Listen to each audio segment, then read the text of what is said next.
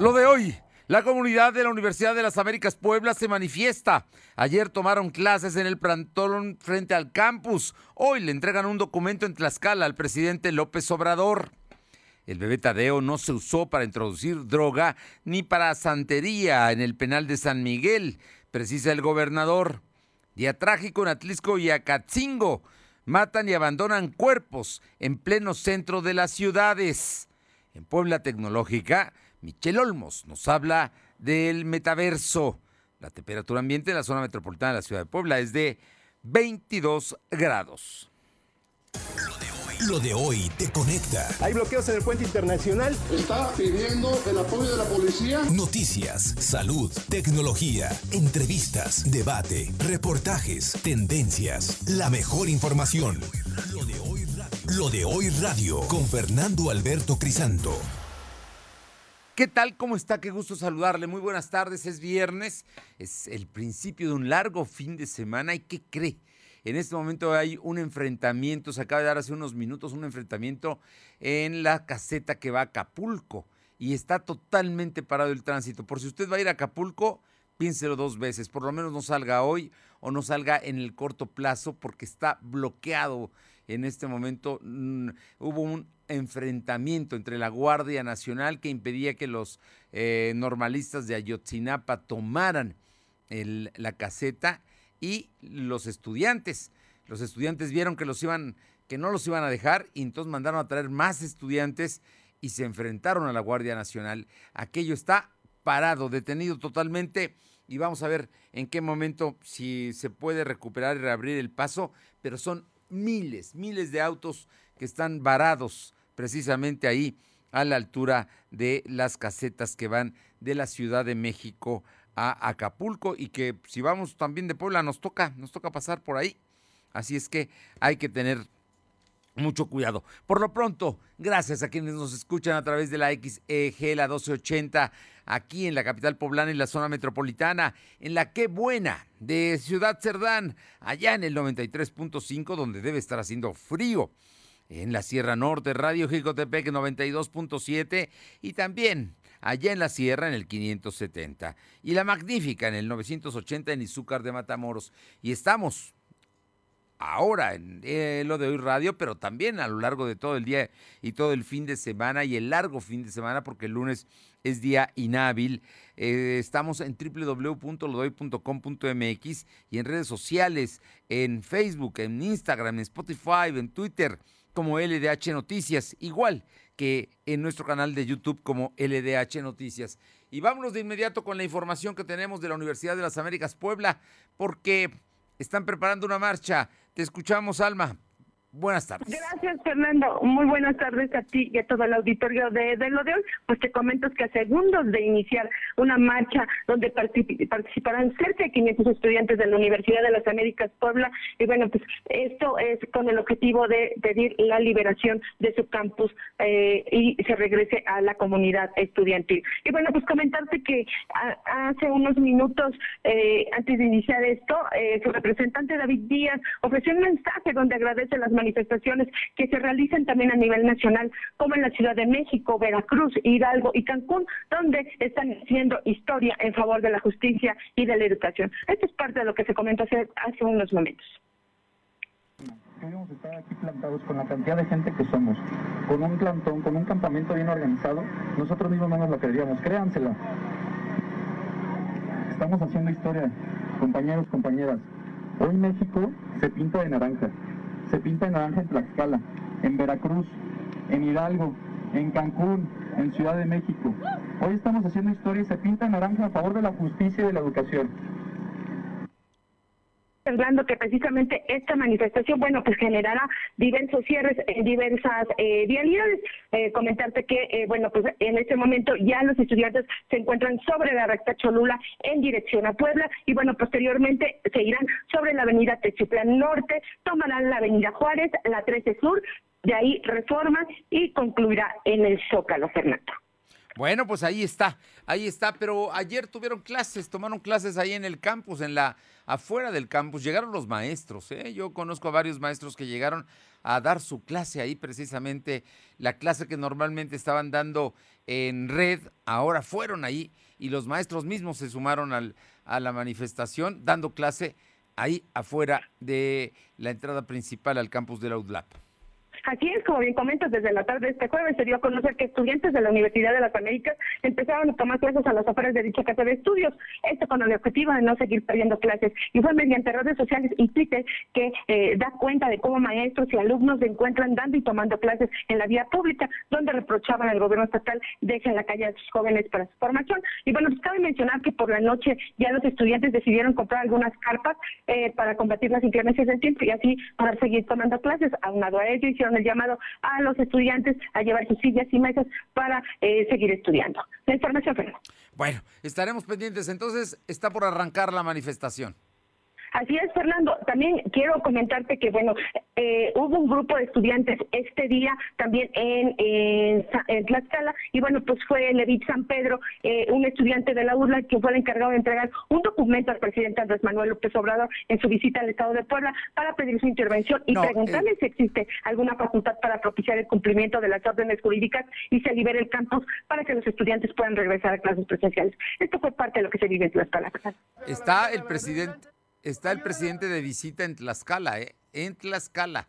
Hoy desde muy temprano incluso firmó un convenio, ya ha estado por ahí de gira con la gobernadora Lorena Cuellar. Así es que ahí le entregaron a estudiantes de la UDAP un documento. Bueno, creo que se...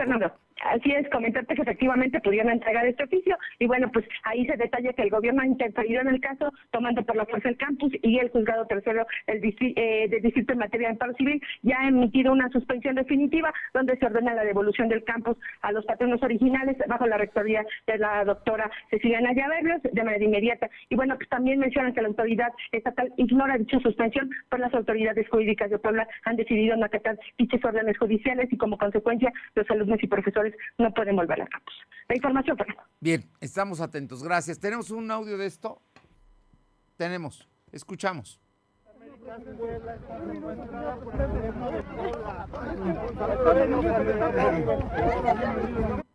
A la ventana, a la ventana. Presidente, ayúdenos a liberar nuestra universidad. Presidente, ayúdenos a liberar nuestra universidad. Ay, que dejo A ver, tantito, a ver, espere.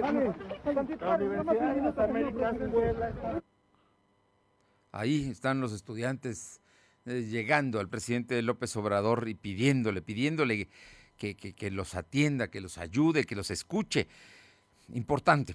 Vámonos con mi compañero Silvino Cuate para que nos comente porque hay otro tema importante. En el caso Tadeo, el bebé de eh, tres meses que eh, fue encontrado su cuerpo eh, en un depósito de basura allá en el interior del Cerezo de San Miguel. Se esclarece totalmente, se tienen nombres y apellidos de quienes son los y las responsables y el gobernador habló del tema esta mañana. Silvino, te escuchamos.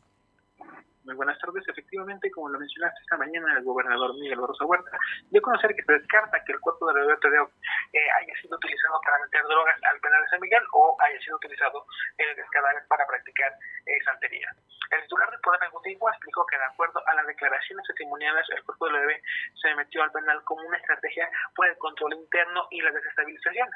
Barroso Huerta señaló que el gobierno del Estado hizo una inversión importante entre el 2019 y 2020 en el mantenimiento de seguridad y tecnología del penal. Sin embargo, esta estrategia fue manipulada, no obstante, pese a ello, se logró rescatar y se vieron eh, los videos para la investigación del caso. El mandatario poblano señaló que ante esta situación su gobierno va a reemplazar a los custodios y hará una nueva inversión para reforzar la infraestructura física del penal. Escuchamos parte de lo que menciona Barbosa Huerta. Declaraciones testimoniales de cómo operó esto y, y por eso tenemos nosotros que avanzar en investigaciones. Pero hasta ahorita no se ha encontrado ninguna motivación que tenga que ver con introducción de drogas en el cuerpo del menor, del niño, ¿sí? ni otra motivación de tipo de, hechizos, prácticas esotéricas, no se ha encontrado. Entonces, Este es un asunto de, de presión, de lucha por el control y todo está enlazado. Cabe mencionar que la Fiscalía General del Estado de Puebla informó que ya se esclareció totalmente el caso de Leo hallado sin vida en San Miguel, pues obtuvo eh, se cumplió orden de presión en contra de dos mujeres y se va a solicitar imputación en contra de tres hombres. A través de un comunicado se dio a conocer que el día 2 de febrero del 2022 el juez de control libró orden de aprehensión en contra de Nadia Carolina N y Jessica N. La Fiscalía de Puebla cumplió el mandamiento de judiciales este jueves 3 de febrero y solicitó audiencia inicial para formular imputación por delitos en contra de la Ley General de Salud, infracción a las leyes de reglamento sobre inhumaciones y exhumaciones en encubrimiento. Fernando. Pues ahí está. Fueron dos mujeres, una la que lo introdujo, una la que compró el cuerpo y lo trasladó a la ciudad de Puebla, otra la que lo introdujo, un reo que dio la orden que se hiciera esto y que recibió el cuerpo en el interior y que luego se lo dio a otro reo para que lo fuera a depositar al, ahí al, al basurero y un custodio que fue el que permitió el ingreso de la señora precisamente que le entregaba el cuerpo Antonio, creo que se llama, ¿no? Antonio N.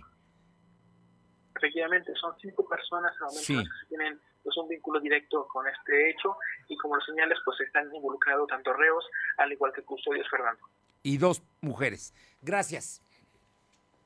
Vámonos con mi compañera Aure Navarro, porque del tema habló el eh, presidente de la Junta de Coordinación Política, el diputado Sergio Salomón Céspedes. Te escuchamos, Aure.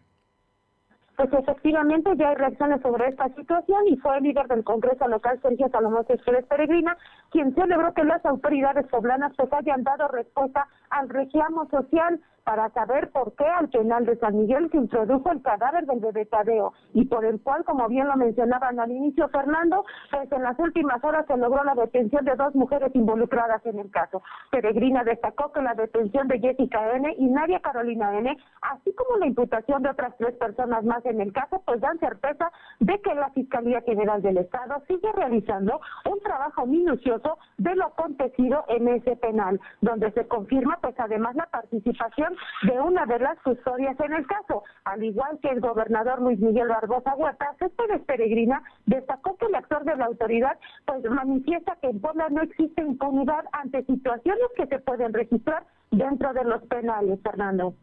Bueno, ahí está el asunto, ¿no? Me parece que es muy importante lo que, lo que está diciendo en este momento el diputado y de que pues ya se sabe, se concluye este asunto judicial. Ahora entrará a la parte de los jueces. Muchas gracias.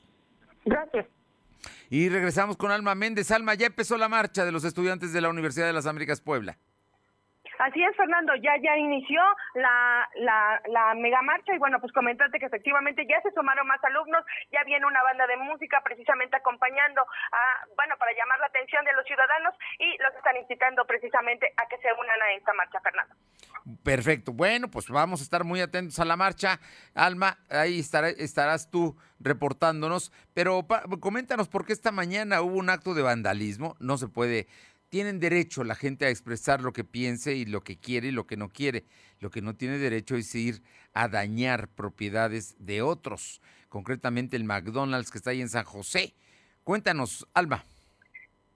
Fernando. Pues comentarte que la mañana de este viernes el restaurante de comida rápida de la cadena McDonald's, ubicado en la 2 Norte y Boulevard 5 de Mayo, fue vandalizado por el movimiento de Frente de Liberación Animal, donde lanzaron pintura roja con la leyenda carne es asesinato. Dos horas después, trabajadores iniciaron la limpieza del lugar, sobre todo en la entrada principal del restaurante y ventanales.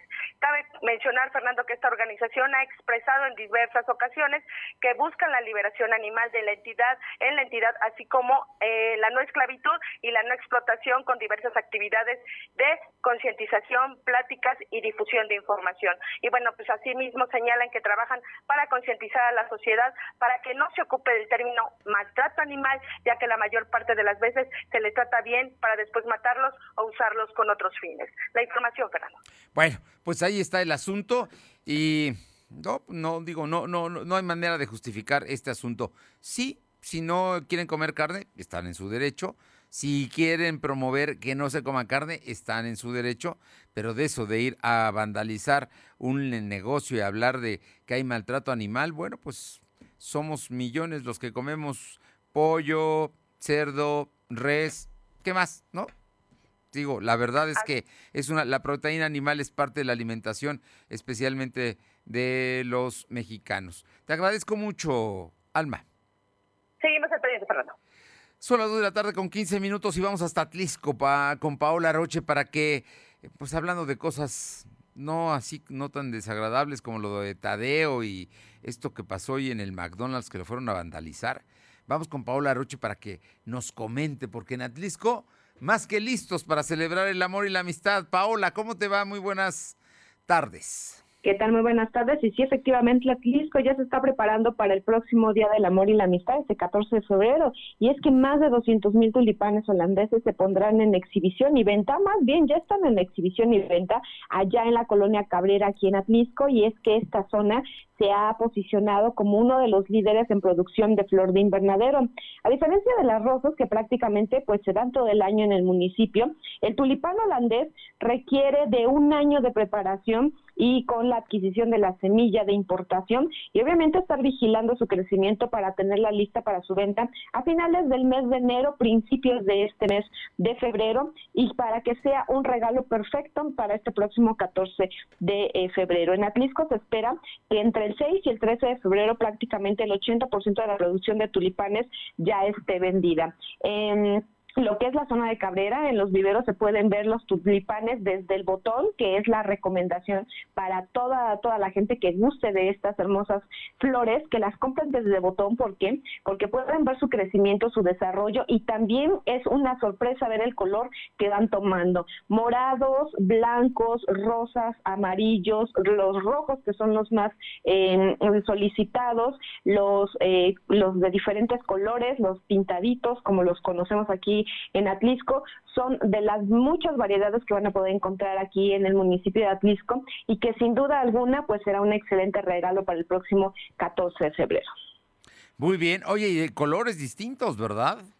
Diferentes colores, el rojo es el que más sobresale, el eh, otro más que más llama la atención es el amarillo, es un amarillo bastante fuerte, muy llamativo, el morado también, el blanco que tiene algunas venitas como color rojo, otras más pintadas de morado y otras más rosas, em, otro tulipán que también llama bastante la, la atención son los anaranjados, bueno pues van a poder comprar y encontrar un sinfín de colores en los viveros de esta zona de Cabrera, pero insisto, para la gente que guste de esta de esta flor, sin duda alguna la recomendación es que se las lleven en botón, prácticamente verdes, porque así pueden ver el crecimiento y si también quieren asesoría sobre cómo pueden cuidarla después, el bulbo, eh, pues ahí mismo en, el, en la zona de Cabrera, en los viveros, les pueden preguntar para ver qué cuidados que eh, requiere estos bulbos para que el siguiente año pueda dar esta misma flor.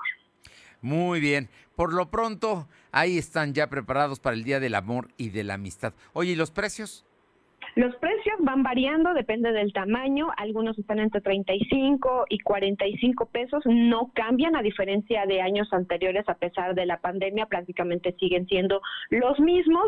Pero eh, pues la recomendación es que ya este fin de semana lleguen al municipio, aquí a la zona de Cabrera, para poder llevarse eh, estos, estos tulipanes que ya el municipio se comienza a posicionar entre los más, eh, en los municipios que tienen mayor producción de tulipán holandés. Muchísimas gracias. Buenas tardes. Es la una de la tarde con 17 minutos, una con 17. Lo de hoy es estar bien informado. No te desconectes. En breve regresamos. Regresamos. Norteños, chilangas, sureños, costeñas, yaquis, mayas, mazaguas, campesinos, rockeros, millennials, centennials, abuelas, tías, primos.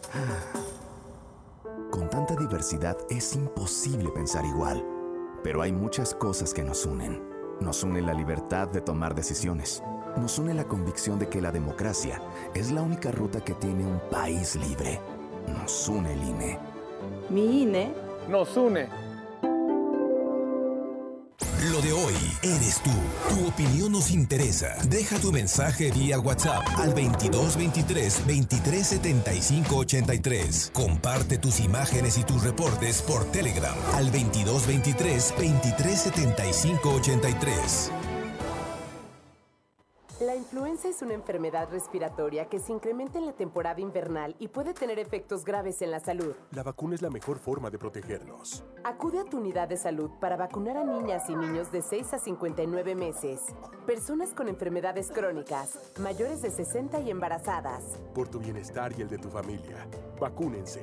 Secretaría de Salud. Este programa es público, ajeno a cualquier partido político. Queda prohibido su uso para fines distintos a los establecidos en el programa. Lo de hoy es estar bien informado. Estamos de vuelta con Fernando Alberto Crisanto. La tecnología es lo de hoy. Mantente conectado. Las 2 de la tarde con 19 minutos, 2 con 19 minutos. Una disculpa porque hace rato di mal la hora. Son las 2 con 20. Y en Por la Tecnológica, esta tarde de viernes, eh, Michelle Olmos, que es consultora en redes sociales, nos habla de metaverso. Y bueno, lo que, lo que estamos viendo ahora con esta empresa de Mark Zuckerberg. Michelle Olmos, muy buenas tardes. Están? Siempre me da muchísimo gusto saludarlos. Y pues vamos a hablar de un tema que está circulando en internet y que pues no se ha dicho mucho a través del meta universo. Y es que el meta universo es uno de los eh, grandes productos que piensa lanzar eh, antes Facebook, ahora llamado Meta. Recuerden que cambió su nombre. Y pues eh, el meta universo significa el poder consolidar esta idea de la segunda vida o la segunda forma en la que yo puedo tener eh, otra personalidad en Internet. Esto a través de las bases de datos que tiene eh, Facebook y que ha conseguido a través del tiempo, desde el aspecto de las personas, cómo se comportan, su geolocalización, sus gustos, su estado de ánimo y de esa forma poder eh, lograr tener tu perfil digital. Esto no es nuevo, hace unos años esto lo pudimos vivir como nuestro avatar digital teniendo esta eh, personalidad digital, pues tú podías tener como tu propio mundo, literal, una segunda vida en el escenario digital. Ahora lo que quiere hacer Meta es darte la opción de que lo que conoce de ti, tenerlo en la realidad virtual, en, en lo online, o poder tener la personalidad o vida de alguien más ya que eh, como ustedes lo saben Facebook recopila toda esa información, todas esas bases de datos. Estamos obviamente en espera de que salga el proyecto piloto, que es la nueva apuesta de Facebook, tener el meta, el meta universo, en donde podrías convertirte tal vez en la mejor versión de ti, pero de manera digital o podrías vivir la vida de alguien más de acuerdo a lo que Facebook pues tiene en sus bases de datos. Tú siempre tienes la mejor opinión ¿Qué opinas de esto? ¿Te meterías a meta, a meta, a una segunda vida? Adiós. Interesante todo esto que nos comenta eh, Michelle Olmos. Y vámonos ahora con eh, la maestra Lluvia Sofía Gómez, investigadora del CUPREDER de la UAP, para que nos platique, Lluvia Sofía, que parece que va a ser frío en estos días. Muy buenas tardes. Buenas tardes, sí, así es. Tenemos nuevamente un sistema frontal el número eh, 28, pues que ya nos está afectando desde hoy aquí en, el estado de Puebla. Estaremos esperando precipitaciones, sobre todo en Puebla capital, Sierra Norte, Nororiental y Valles Centrales. Esto es por el paso del, del frente frío. Y también la masa de aire frío que lo está acompañando, pues nos va a dejar descenso de temperatura, incluso pues heladas en algunos puntos y bueno, también tenemos probabilidad para caída de nieve y o aguanieve en cimas superiores a los 4.000 metros sobre el nivel del mar, que sería pues el volcán Popocatépetl o en la Malinche. Bueno, eso aquí alrededor de la capital, pero también está el Citlaltépetl, ¿no? Donde también, también se siente el frío. Claro, claro que sí. En, en las cimas superiores a esta a los 4.000 metros estaríamos esperando pues caída de nieve y o aguanieve. Entonces, Mira. pues sí esperamos perdón, un fin de semana frío. Un fin de semana frío. ¿Será todo el fin de semana, incluyendo el lunes, que porque este fin de semana es un fin de semana largo, eh, Lluvia Sofía? Sí, así es. Este, esperamos que esas condiciones eh, permanezcan hasta el día lunes, martes, incluso podrían todavía amanecer frío. Entonces, bueno, pues este hay que estar muy pendiente. Y con posibilidades de lluvia, ojo. Sí, hoy sobre todo, ya este mañana, bueno, sobre todo a partir del domingo la precipitación disminuye aquí en Puebla Capital, pero hoy sí hay probabilidad porque es justo cuando está pasando la línea frontal sobre esta zona. Pues Lluvia Sofía Gómez, investigadora del Copreder, como siempre un gusto, tu información y estaremos pendientes y vamos a cuidarnos, vamos a sacar, eh, no, más bien no vamos a guardar las chamarras, los abrigos y el impermeable. Así es, a cuidarse mucho porque ahorita hay muchas enfermedades de tipo respiratorio por estos cambios, entonces más vale cuidarnos. Cuidémonos. Gracias, Lluvia Sofía. Buen fin de semana. Igualmente, muchas gracias. Bonita tarde. Buena tarde. Y vamos ahora con mi compañero Silvino Cuate para que nos comente sobre el tema de la vacunación que arranca el próximo martes. Y también hay datos de, de que con todo y todo, la curva no ha bajado. Sigue, seguimos en más de 700 contagios diarios. Silvino, te escuchamos comentarte que del martes 8 al viernes 11 de febrero se llevará a cabo la campaña de vacunación contra COVID en Puebla Capital para aplicar terceras dosis de AstraZeneca a personas de 40 años y más. La meta son 220 mil dosis, así lo informó el secretario de Salud José Antonio Martínez García. El secretario dijo que también habrá segundas dosis de AstraZeneca para quienes recibieron la primera dosis del 2 al 4 del 14 al 17 de diciembre del año pasado. Asimismo, habrá segundas dosis de AstraZeneca para rezagados de 18 años y más, segunda dosis de Pfizer para menores con comorbilidades de 12 a 14 años y para 15 a 17 años que se aplicaron la primera dosis del 11 al 13 de, 13 de enero. Además, habrá segunda dosis de Pfizer para rezagados de 18 años y más, segunda dosis de Sputnik para rezagados de 18 años y primera dosis de AstraZeneca para 18 años y más, al igual que primera dosis de Pfizer de 12 a 14 años con alguna comorbilidad y de 15 a 17 años, así como mujeres embarazadas. El funcionario estatal indicó que se van a habilitar cinco puntos de atención que estarán funcionando de 8 de la mañana a las 5 de la tarde. Las sedes para iniciar la inoculación serían el Hospital General del Sur, el Centro Expositor y Centro de Convenciones, el Hospital para el Niño Poblano, el Centro de Convenciones de la UAP y la Arena UAP. Explicó que a partir de ese viernes 4 de febrero al miércoles 9 estarían funcionando las líneas 800, 226, 84, 31 para el registro de personas que necesiten su refuerzo y eh, estén en un estado de postración.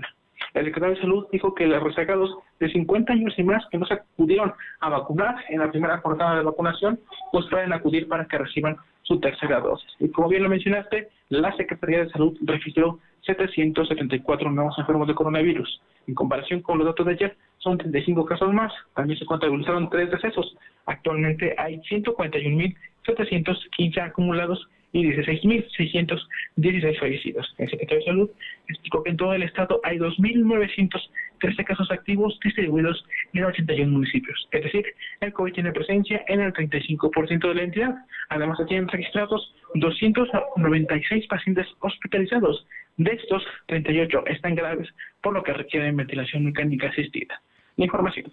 Mira, un dato duro. Estamos a punto de llegar a 300 pacientes hospitalizados en Puebla está aumentando el número de hospitalizados. Ese es un asunto. No hemos rebajado de los 700, ahora estamos en 774, que fueron más. Ahora tenemos un largo fin de semana, no va a haber registros sábado, domingo y lunes, ¿no? Yo creo que hasta el martes habrá conferencia de prensa del secretario, así es que hasta entonces sabremos. Lo cierto es que hay que cuidarnos y el martes prepararnos para ir a la vacunación. En Puebla Capital de la tercera dosis para mayores de 40 años y todos los que vengan rezagados o tengan algunos detalles, como ya lo comentaste hace un momento. Por lo pronto, los lugares que están habilitados para la vacunación son el Hospital General del Sur, el Centro Expositor de Convenciones de la Zona de los Fuertes, el Hospital para el Niño Poblano, el Centro de Convenciones WAP y la Arena WAP. Así es que ahí, para prepararnos mayores de 40 años a la vacunación. Silvino, y ahora cuéntanos, muy temprano por la mañana el presidente municipal Eduardo Rivera estuvo con eh, los notarios aquí eh, firmando un convenio porque pues de pronto había trámites que parecían insalvables por lo pronto en la administración pasada, pero en esta la intención es que haya cordialidad y todo se resuelva para bien de los clientes de los notarios Bien lo señala, desde muy temprano el presidente Eduardo Rivera Pérez participó en la firma de convenios con el Colegio de Notarios del Estado de Puebla, esto con la finalidad de eficientar los trámites y transparentar los costos de cada uno. Creo que con esta acción ya habrá costos fijos sobre el trámite que el trámite que se va a realizar y también bueno de tener coordinación con el gobierno municipal. El alcalde comentó que entre los trámites que se podrán hacer pues son los certificados de documentación, la fe de hechos, la, y también eh, pues los contratos de donación. Indicó que tras esta firma, el presidente del Colegio de Notarios, Humberto Jiménez Jiménez, va a fortalecer eh, a las buenas prácticas en materia de transparencia y anticorrupción. Escuchemos parte de lo que mencionó el alcalde. Por eso informo que con la firma de este convenio, el Colegio de Notarios además también va a establecer costos fijos en la contratación de servicios que hace el ayuntamiento. ¿Cuáles son esos servicios que hace el ayuntamiento? Pues desde la certificación de documentos, las copias de testimonios, la fe de hechos, la protocolización de contratos de compraventa, los contratos de donación y otros más. Y también el Colegio de Notarios y su presidente, por conducto de Humberto Jiménez, ellos van a fomentar buenas prácticas en materia de transparencia y anticorrupción. También comentarte que debido a los trabajos de penalización en la calle 6 Oriente, eh, los comerciantes ambulantes que se ubicaban en esa habilidad ya no lo podrán hacer, sin embargo podrán ser reubicados en otros puntos del centro histórico, según informó el alcalde.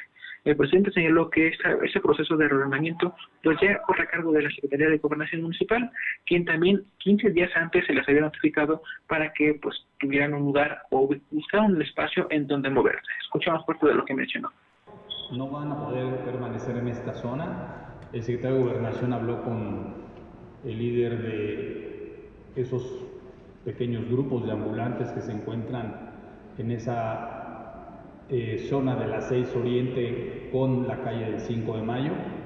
Sí quiero decirte que el secretario de Gobernación me informó de manera puntual que las personas fueron notificadas desde hace más de 15 días aproximadamente. Quiero decir que algunos de los que venden en la calle tienen locales comerciales dentro de la misma zona.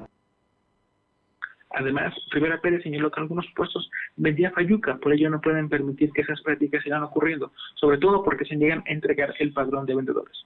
El otro tema fue cuestionado sobre la, protesta de los vendedores del mercado 5 de mayo, quienes demandaron que no tienen servicio eléctrico. Ante esta pregunta, el presidente dijo que su administración va a intervenir para colaborar para resolver dicha problemática.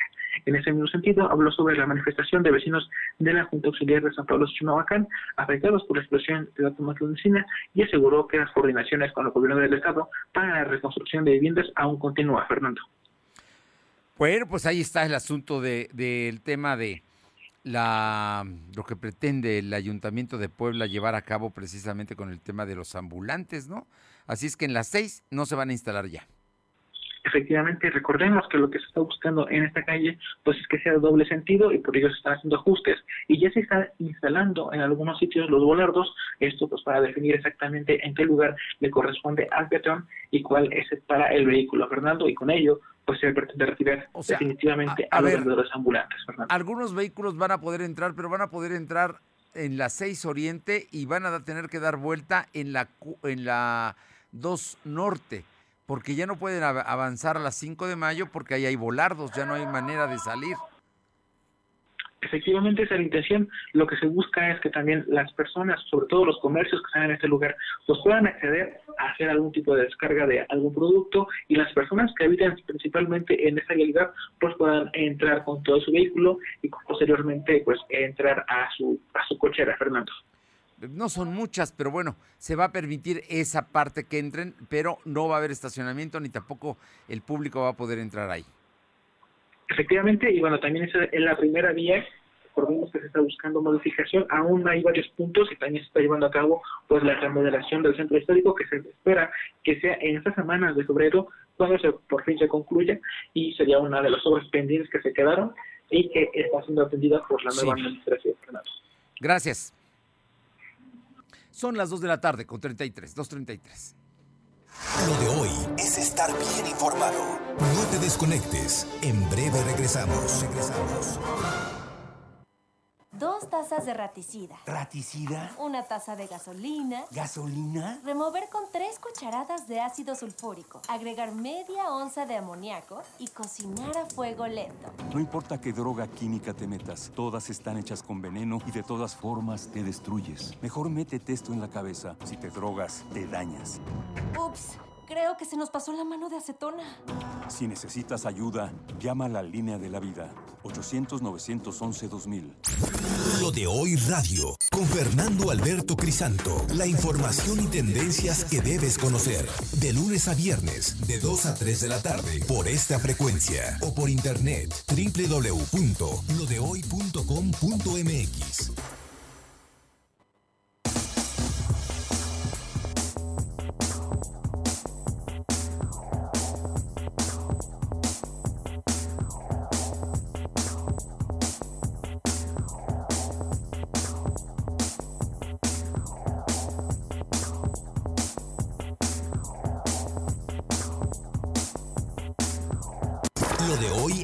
estar bien informado.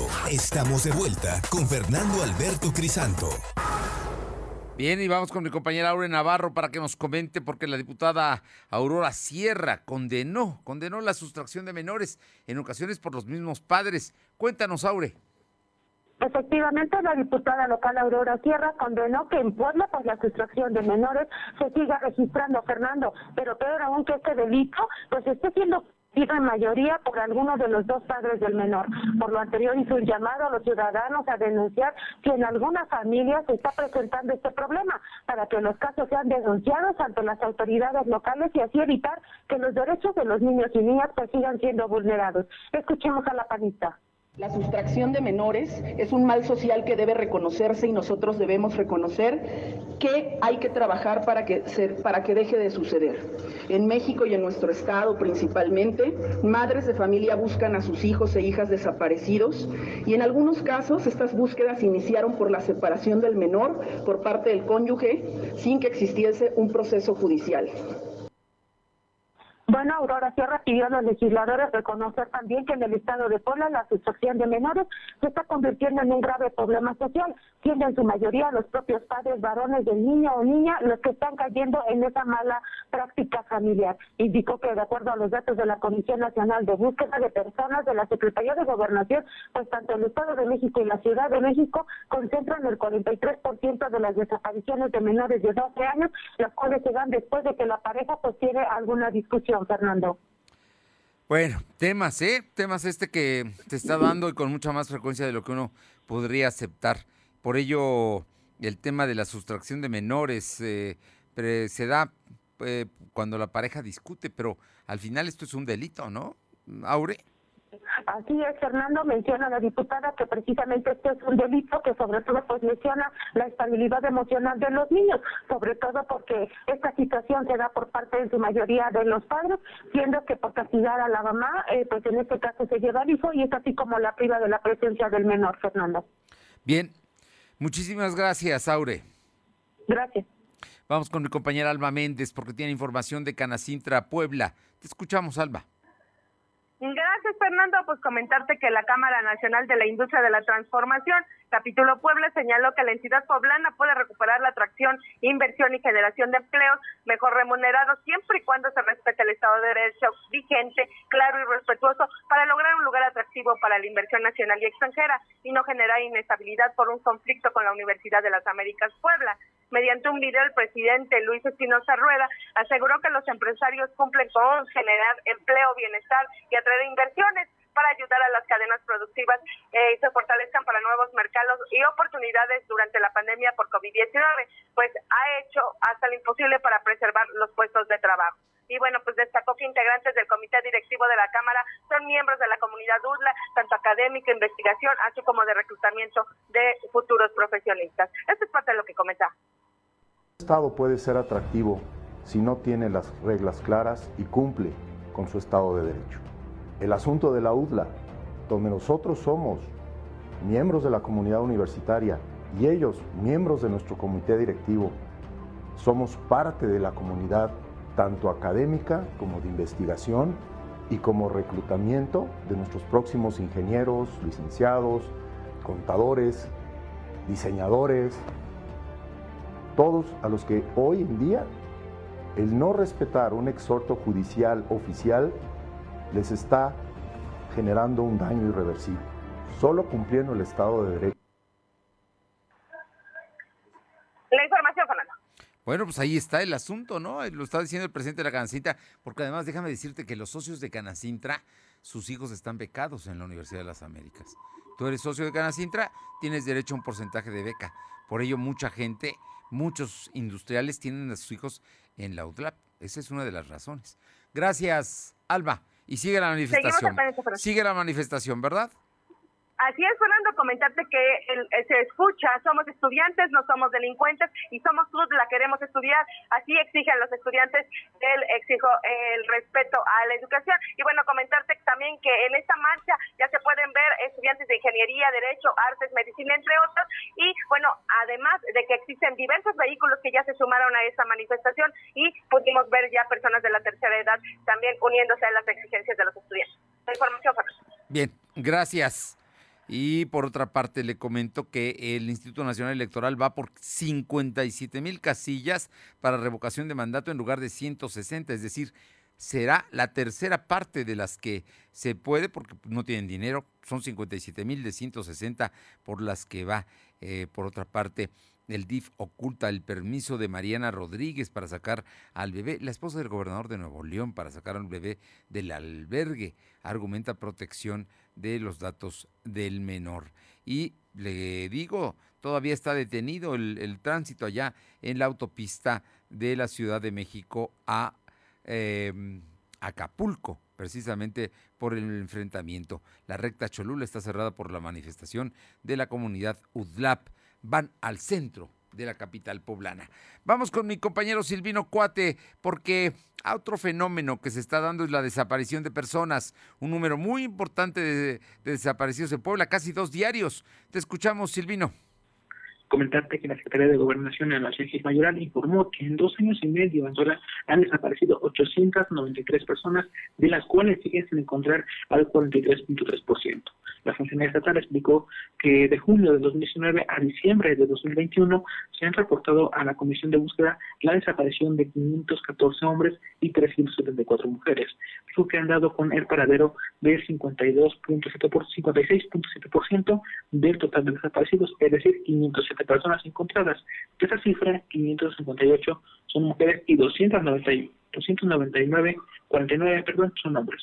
No obstante, la funcionaria estatal no precisó si todos los casos localizados fueron eh, hallados con vida. Además, hay 386 personas que siguen desaparecidas. De esas, 265 son hombres y 121 son mujeres. Y también señalarte que pues este periodo en el que que refiere la secretaria, pues corresponde también al de el inicio de la administración del gobernador Miguel Gorosa Huerta, Bueno, pues un esfuerzo importante el que se hace, pero falta, falta aún mucho por hacer.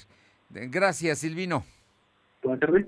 Son las 2 de la tarde con 42 minutos. Aure Navarro, cuéntanos, cuéntanos del el tema de eh, el instituto. Bueno, estamos hablando de. Antes me platicas de que Puebla se suma a los estados donde se tendrá que cumplir la ley por la veda, ¿no? Y luego hoy hay un resolutivo del Instituto Electoral del Estado. La veda es por la revocación de mandato, es decir, ninguna autoridad en el país va a poder hacer difusión de sus actividades, solamente podrán hablar de temas como seguridad, educación, protección civil.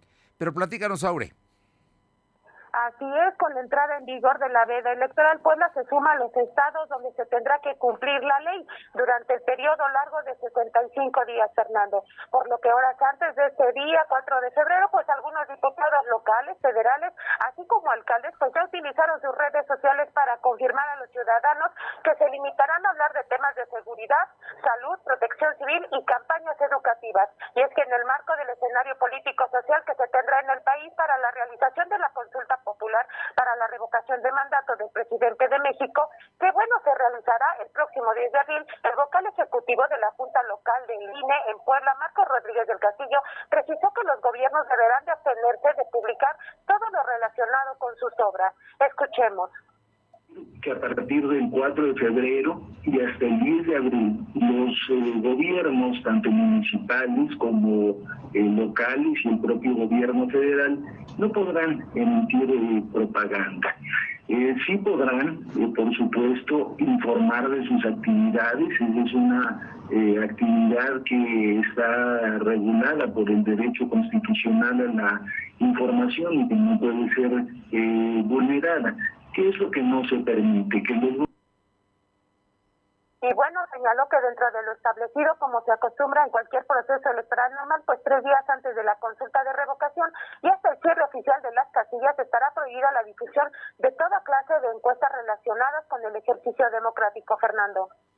Bueno, pues ahí está. El asunto es un ejercicio democrático, se va a hacer lo mejor posible, pero con las limitaciones de no tener los recursos suficientes. Efectivamente, Fernando, en ese sentido, comentarles, bueno, este día también diputados federales, representantes de partidos políticos y consejeros del INE discutieron el problema presupuestal que enfrenta el INE para la realización precisamente de esta consulta de revocación de mandato, donde se prevé que sean 57 mil casillas las que se instalen y no 160 mil como se pretendía. Es en su intervención el diputado federal por el PAN, Humberto Aguilar Coronado, señaló que el incumplimiento de la Secretaría de Hacienda y Crédito Público, pues encargada de otorgar los recursos a se dio de forma burda, grotesca y hasta grosera, pese a que había una sentencia que dictó la Sala Superior del Tribunal. Escuchemos al panista. Bueno, comentarte, Fernando, que en esta lógica lamentó que desde el Poder Federal se tenga la firme intención de dinamitar así el proceso, del cual a la fecha se tiene una indefinición, bueno, dijo de cuántas casillas podrían instalarse, sobre todo en la discusión que se estaba dando hasta hace unas horas, después de que se diera a conocer que serán 57 mil casillas. De esta forma, bueno, pidió a sus homólogos ciudadanos y quienes participaron en la sesión extraordinaria del Consejo General del INE México, pues estar preparados para que ante un posible fracaso de la consulta popular de revocación, pues los ingenieros así lo llamó y a su presidente pues responsabilizan al INE de no haber logrado su objetivo, Fernando. Bueno, pues ahí está el asunto de los partidos políticos y de los eh, legisladores. Oye, por otra parte, el día de hoy hubo sesión del Instituto Electoral del Estado y hubo discusión. Aquí en Puebla habrá elecciones extraordinarias el 6 de marzo próximo, es decir, dentro de un mes. Te escuchamos, Aure.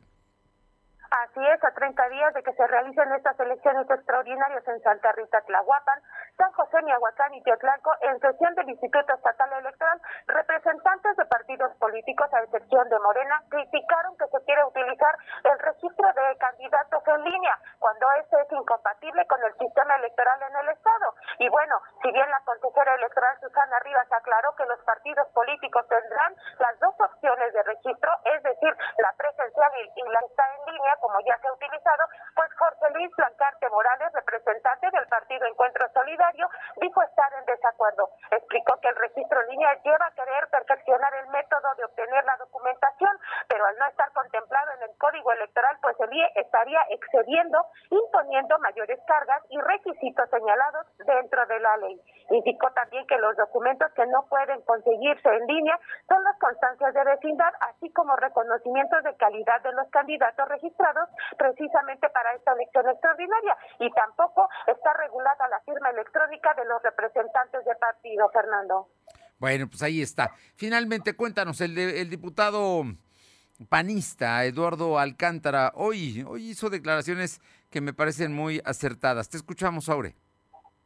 Efectivamente, el diputado local Eduardo Alcántara lamentó que los Xochitlán desde hace más de 20 años pues se mantenga como el municipio más pobre de todo el estado de Puebla. Consideró necesario hacer un ejercicio de reflexión sin involucrar los partidos políticos, sean o no gobierno, para saber qué es lo que está faltando para sacar de ese rezago a esta demarcación formada por 14.272 personas, de las cuales pues se informó que 8.688 viven a diario con pobreza. Escuchemos al panista. Me preocupa y hago una reflexión más allá de filias, fobias, aplausos a este gobierno o anteriores, contrastar quiénes sean los buenos o quiénes sean los malos. Me preocupa seguir escuchando que los Ochitlán sigue estando en el primer lugar de pobreza, porque hace 20 años, cuando pasé por primera vez en este Congreso en la 54 legislatura, desde la época de Melquiades Morales, en los Ochitlán era el primer lugar de pobreza. Y quiere decir que desafortunadamente han pasado los años, se ha invertido cantidades de dinero y las políticas sociales no han logrado sacar en los Ochitlán. Y debería darnos vergüenza a todos los padres.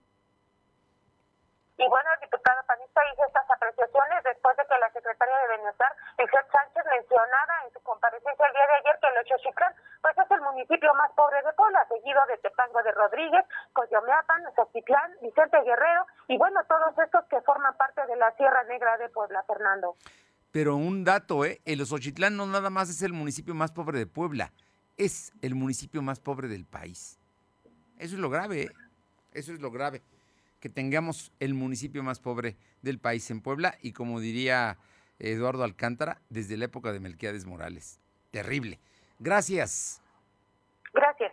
Son las 2 de la tarde con 50. En 10, en 10, las 3. Lo de hoy es estar bien informado. No te desconectes. En breve regresamos. Regresamos. El mafioso, el narco, el cocinero, la buchona, el dealer, la mula. ¡Lotería! No importa qué droga química te metas, todas están hechas con veneno y de todas formas te destruyes. Si necesitas ayuda, llama a la línea de la vida 800-911-2000. Para vivir feliz, no necesitas meterte nada. Lo de hoy radio, con Fernando Alberto Crisanto. La información y tendencias que debes conocer. De lunes a viernes, de 2 a 3 de la tarde, por esta frecuencia. O por internet, www.lodehoy.com.mx. Lo de hoy es estar bien informado. Estamos de vuelta con Fernando Alberto Crisanto. Arriba el telón. El show está por comenzar. ¿Qué tal? Claudia, ¿cómo estamos? Claudia Cisneros, siempre tienes buenas notas y también regalos. Es viernes. Te escuchamos, Claudia. Muy buenas tardes. ¿Qué tal, Fernando, amigos del auditorio? Un saludo a todos ustedes. Pues sí, tenemos mucha información del mundo del espectáculo. Y bueno, pues el musical de Pong que está triunfando en carteleras en la Ciudad de México, en el Centro Cultural Teatro 2, pues recientemente cumplió tres meses y sigue ofreciendo pues muchas sorpresas al público. Entre estas, invitados especiales que se están agregando pues a su reparto estelar. Entre esos, nuestro poblano, el comediante y también productor Freddy Ortega, que bueno, pues entró para hacer el papel de Memo. Él estará pues obviamente alternando con algunos otros actores en esta comedia que eh, el tema principal es la inclusión de todas las personas. Un musical que vale la pena ver y que, repito, bueno, pues está triunfando en la Ciudad de México, Fernando. Oye, pues es. eh, son los Ortega, ¿no? ¿Qué, qué te digo? Si además son paisanos. Sí, efectivamente, nuestros queridos poblanos, los mascabrones, ¿verdad? Que tanto queremos. Y bueno, pues ahora está Freddy en este musical que incluso eh, podría dar sorpresas y que a finales de año podría estar aquí en Puebla. Se llama The Prom. Así es, Fernando. Y bueno, pues es un musical de mucha inclusión que tiene un tema en donde yo creo que muchas personas se pueden identificar. ¿Cuál es el tema? Pues el amor, que el amor es este, puede ser en todas las personas, no importa el sexo ni la edad. Bien. Oye, y cuéntame de Raúl Ornelas, un. Sin duda, un extraordinario cantautor. Así es, pues con más bríos que nunca regresa a escenarios poblanos el cantautor chapaneco Raúl Ornelas para ofrecer su nueva gira mi siguiente día. Esto como parte de los festejos del Día del Amor y la Amistad. La cita para el concierto aquí en Puebla es este miércoles 9 de febrero a las 20.30 horas en el auditorio del Complejo Cultural Universitario. Hay que recordar que en el 2020 ofreció pues, su último concierto en este lugar en la misma sede con Tania Libertad y que bueno, pues ahora regresa él para pues ahora sí que interpretar todo lo mejor de, su repertorio, como el riesgo, el manual de lo prohibido, no era necesario, Calcetita Manías. Raúl, independientemente de la carrera que tiene como solista más de 30 años, pues hay que recordar que es un gran y enorme compositor. Entre su repertorio, pues le graban continuamente Talía, Alejandro Fernández, Víctor García, Pedro Fernández, el grupo Pesado en su momento, le grabó también Rocío Durcal, entre muchos, pero muchos artistas. Y bueno, pues ahora lo vamos a tener en concierto. Los boletos, pues ya están a la venta, Fernando, en el sistema electrónico de Superboletos o en las taquillas del auditorio, pues en diferentes tonalidades, como la zona VIP, que es de 999, la preferente es de 833, luneta 611 y la plata de 389 pesos, Fernando. No se pierdan este concierto porque, bueno, para románticos, sin duda alguna, es lo mejor. Raúl Ornelas, el próximo miércoles aquí, Complejo Cultural. Oye, y finalmente, cine. En cine, pues como siempre entran muy buenas producciones para, pues para todos los gustos, ¿verdad? Y para todas las edades. Entre estas una cinta de acción y ficción que es Moonfall, donde pues nos va a hablar de la luna que pues por ahí va a tener algunos choques con la Tierra, ya sabes, ¿no? Estas películas que les gusta muchísimo a la gente. Pero pues la animación está presente para toda la familia con corazón de fuego, que habla de una chica que quiere ser bombero y el terror intenso coreano con la medio, en una película que está dando mucho de qué hablar y que tiene incluso efectos especiales tanto con la luz encendida como con las luces apagadas. Como siempre, una cartelera pues para todos los gustos, Fernando. Claudia, regalos. Bueno, pues vámonos a adelantar. Faltan 10 días para el Día del Amor y la Amistad del 14 de febrero, pero nosotros ya vamos a empezar, vamos a empezar a dar regalos. Y qué mejor que un pase doble para ir al concierto de Raúl Ornelas este miércoles 9 de febrero a las 20 y 30 horas en el complejo cultural universitario. Y también tenemos un pase familiar cortesía del circo Atay de Hermanos con cuatro boletos, pues para que vayan a disfrutar lo mejor de su espectáculo. Así que si quieren este pase doble para el concierto de Ornelas o el pase familiar de Circo Atay de Hermanos, mándenos un mensajito a nuestro WhatsApp, el 22 22 38 18 11. Gracias, Claudia. Buen fin de semana. Bonita tarde a todos. Vámonos ahora con un tema terrible, desagradable, lo que ha ocurrido en Acatzingo, verdaderamente de miedo. Luz María Sayas. Fernando. Muy buenas tardes para ti, nuestros amigos de lo de hoy. Pues lamentables días de terror viven los habitantes del municipio de Acaxingo y la noche de este jueves no fue la excepción.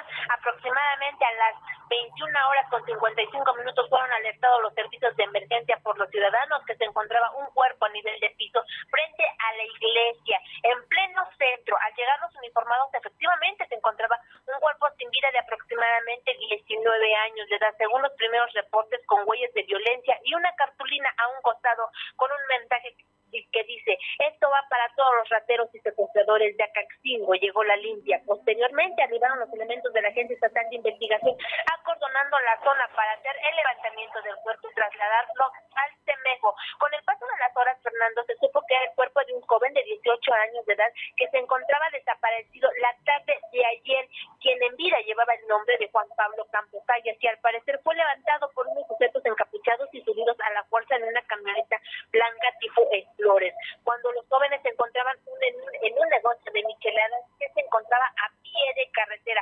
Hasta el momento se desconoce el paradero del otro joven o si existe alguna denuncia por secuestro y las autoridades se encuentran bastante herméticas de este municipio ante esta problemática y es que en lo que va a- en estos días, en este Sí. mes y unos cuantos días del segundo de febrero, los últimos acontecimientos son el secuestro de un propietario de una tortillería que más tarde, bueno, afortunadamente logró llegar de nuevo con su familia. La riña en donde se deja a dos personas sin vida, la desaparición de una menor de 13 años de nombre Cintia Zambrano, bueno, por mencionar algunos, pero este, este del el caso de anoche, Fernando, es lo que ahorita, lamentablemente, pues es lo que acontece en el municipio de Acaxingo, Puebla. Terrible, terrible esto que nos cuentas. Gracias. Y Muy eh, buenas tardes. mi compañera Caro Galindo nos informa que en Huejotzingo familiares confirmaron que José de Jesús Gómez, que luego de ser reportado como desaparecido en Huejotzingo, fue localizado lamentablemente sin vida. De acuerdo con los reportes, su cuerpo fue ubicado al interior de un pozo en la comunidad de San Juan Pancoac aquel el, pasado lunes, donde la Fiscalía General del Estado confirmó que se hallaran dos cadáveres en avanzado estado de descomposición. Uno de ellos era de esta persona, de José de Jesús Gómez quien estaba reportado como desaparecido. Y esto que ocurrió en Acatzingo que lo mataron lo fueron a dejar el cuerpo a las puertas de la iglesia, ahí muy cerca de la presidencia municipal, en Atlisco también. Ayer hubo un homicidio en pleno centro de la ciudad, Paula. ¿Qué tal? Muy buenas tardes. Y sí, efectivamente, alrededor de las seis de la tarde eh, se reportaron a los cuerpos de emergencia que había eh, sido ultimado a balazos una persona eh, de sexo masculino. Después, horas después, se dio a conocer que esta persona está identificada como Adán, de 25 años de edad, quien con seis disparos de arma de fuego fue privado de la vida por sujetos eh, que circulaban en otro vehículo y quienes se percataron de esta situación fueron prácticamente los vecinos de la calle eh, 9 Poniente con Manuel Ávila Camacho. Y es que eh, pues desafortunadamente esta persona se encontraba dentro de su vehículo y también estaba su esposa que al parecer eh, pues tenía algunos meses de embarazo ella no resultó herida afortunadamente solamente esta persona que perdió la vida. Hasta este lugar arribaron elementos de la policía municipal así como la policía estatal para eh, pues resguardar el lugar de los hechos y así de esta manera iniciar con la carpeta de investigación. Muchas gracias Paola. Buenas tardes le informo que los normalistas tomaron un tráiler y lo lanzaron en contra de la Guardia Nacional en plena caseta. Esto allá en el estado de Guerrero, en Palo Alto, en Chilpancingo. Son las casetas de Chilpancingo que están totalmente cerradas a la circulación. Vamos a estar muy atentos a lo que acontezca. Además, lanzan reclamos con la, la gobernadora de Tlaxcala el evento del presidente Andrés Manuel López Obrador. Y quedaron ya inauguradas en este momento quedaron inauguradas las Olimpiadas de Invierno en Pekín. Nos vamos. Gracias por haber estado con nosotros. Que tenga un buen fin de semana. Va a ser largo para muchos de ustedes. Nosotros regresamos aquí el lunes a las 2 de la tarde. Por lo pronto, pásela bien. Gracias. Fernando Alberto Crisanto te presentó lo de hoy radio. Lo de hoy radio. Te esperamos de lunes a viernes, de 2 a 3 de la tarde por esta frecuencia, en la cobertura más amplia a nivel estatal. Y síguenos en internet www.lodehoy.com.mx y en nuestras redes sociales como arroba LDH Noticias. Lo de hoy Radio.